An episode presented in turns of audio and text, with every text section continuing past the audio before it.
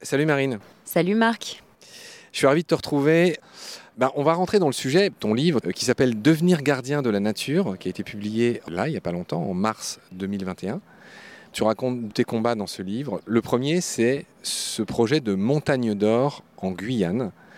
Raconte-nous en quoi ça consiste, quels sont les impacts, où on en est, et puis surtout ton arrivée euh, dans cette grande aventure. On va peut-être commencer par ça. Raconte-moi ton arrivée en Guyane, pourquoi tu es allé là-bas, etc.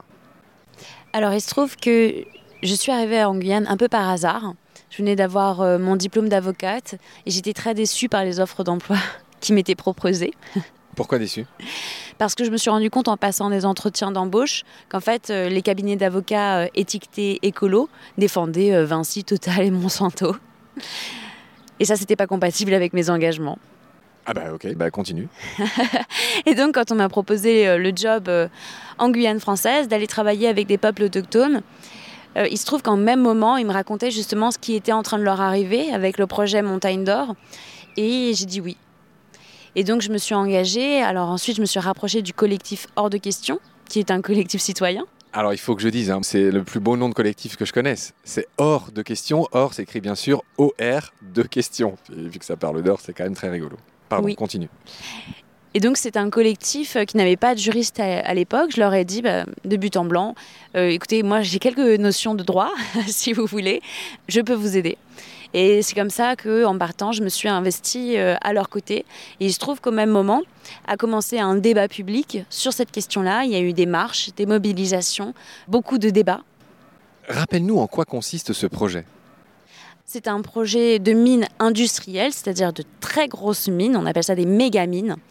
Et c'est un projet tellement vaste, une fosse à ciel ouvert tellement vaste dans lequel on aurait pu poser la tour Eiffel, qui aurait produit en fait très peu d'or en comparaison des millions de mètres cubes de boue toxique, cyanurée qu'elle aurait engendré en revanche. ce projet, il est en cours là euh, ou on en est où? Alors ce projet, heureusement, il a été stoppé grâce justement à nos mobilisations, grâce à l'investissement quotidien des militants en Guyane. Il a été stoppé parce que nous avons réussi à peser dans la balance suffisamment par nos marges, par nos mobilisations aussi beaucoup dans les médias, pour faire valoir que c'était une aberration écologique, ça n'avait aucun sens. Une consommation en électricité faramineuse, des émissions de gaz à effet de serre monstrueuses, une consommation d'eau indécente, et que donc il était absolument nécessaire de l'abandonner. Nous avons réussi à devenir un peu l'épine dans le pied d'Emmanuel Macron au fur et à mesure, en se mobilisant toutes ces années, et il a fini par lâcher et a annoncé qu'évidemment il retirait le projet parce que c'était pas compatible avec ses exigences environnementales. Mais tu dis ça d'un air très ironique. Emmanuel Macron serait-il un fiefé coquin au final?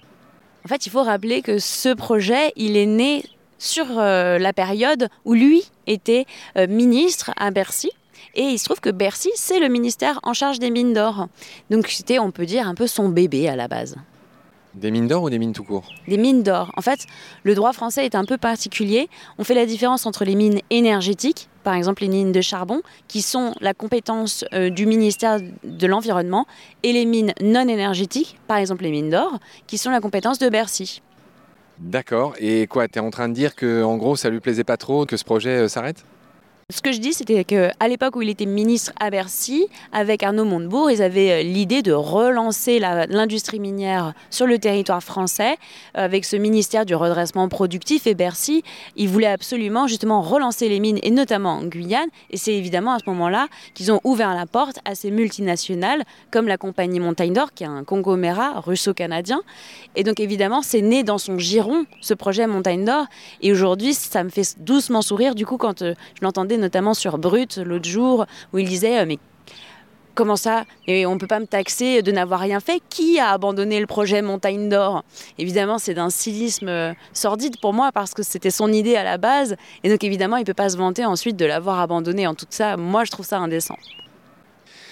Je trouve ça aussi indécent. Et, je me console en entendant ces merles qui chantent autour de nous. Et je fais un petit clin d'œil, un petit coucou à Ludivine, mon équipière de Baleine sous Gravillon, qui m'a appris à distinguer les chants d'oiseaux. Je te fais un gros bisou, Ludivine. Marine, à l'occasion de ce combat en Guyane, tu as fait bien plus. En fait, tu as appris beaucoup de choses. tu y allais pour aider, mais toi aussi tu as été aidé, tu as grandi, tu as appris des choses et notamment tu as vécu avec les peuples premiers.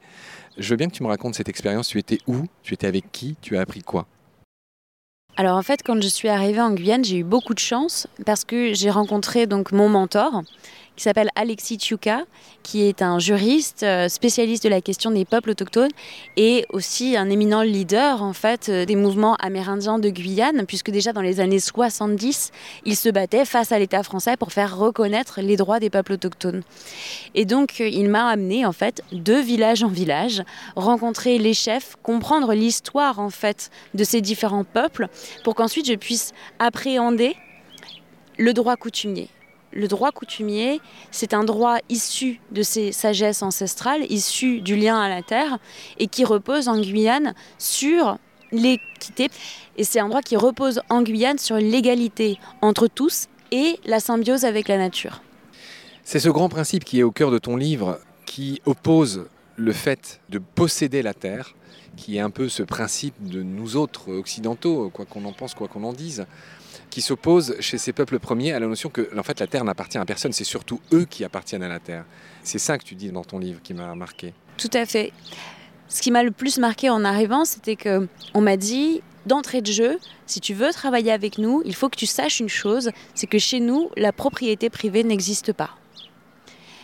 Et ça, évidemment, pour une juriste qui vient de France et dans la Constitution française, il y a marqué que le droit à la propriété est un droit sacré et inaliénable de chaque être humain.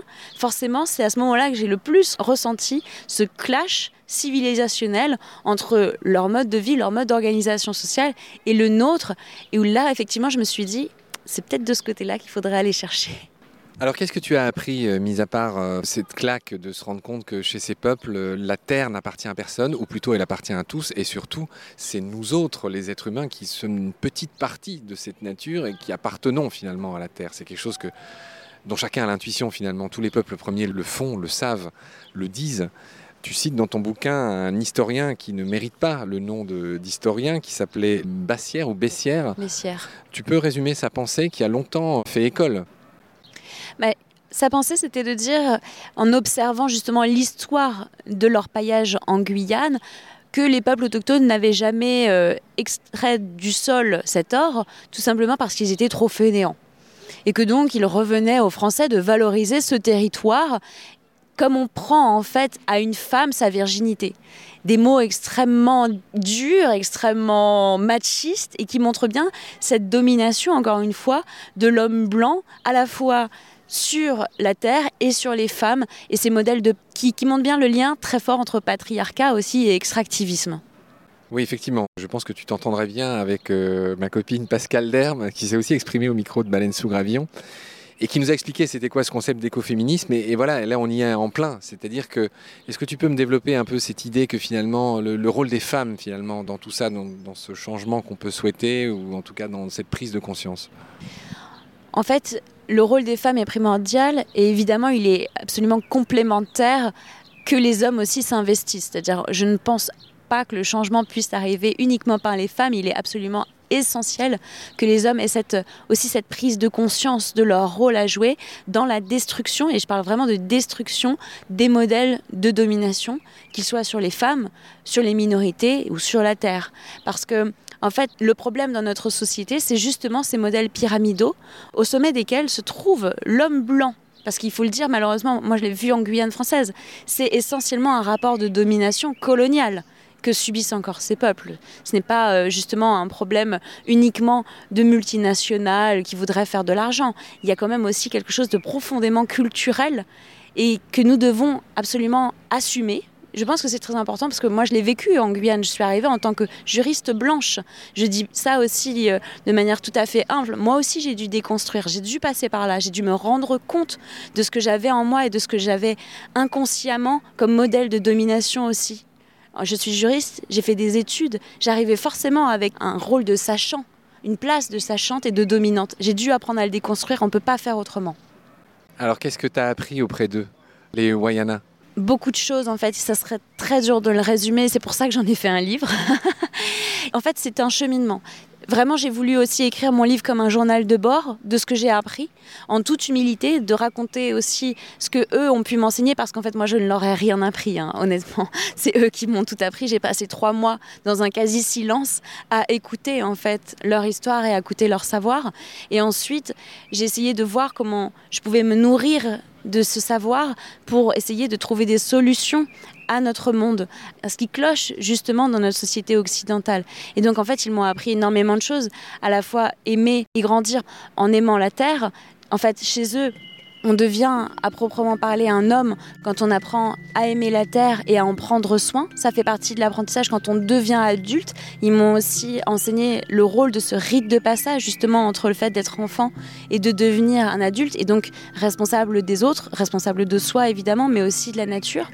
Et tout un tas d'autres épreuves ou cheminements à travers lesquels on passe dans la vie pour devenir, à mes yeux, ce que j'ai appelé ensuite devenir gardien. D'accord.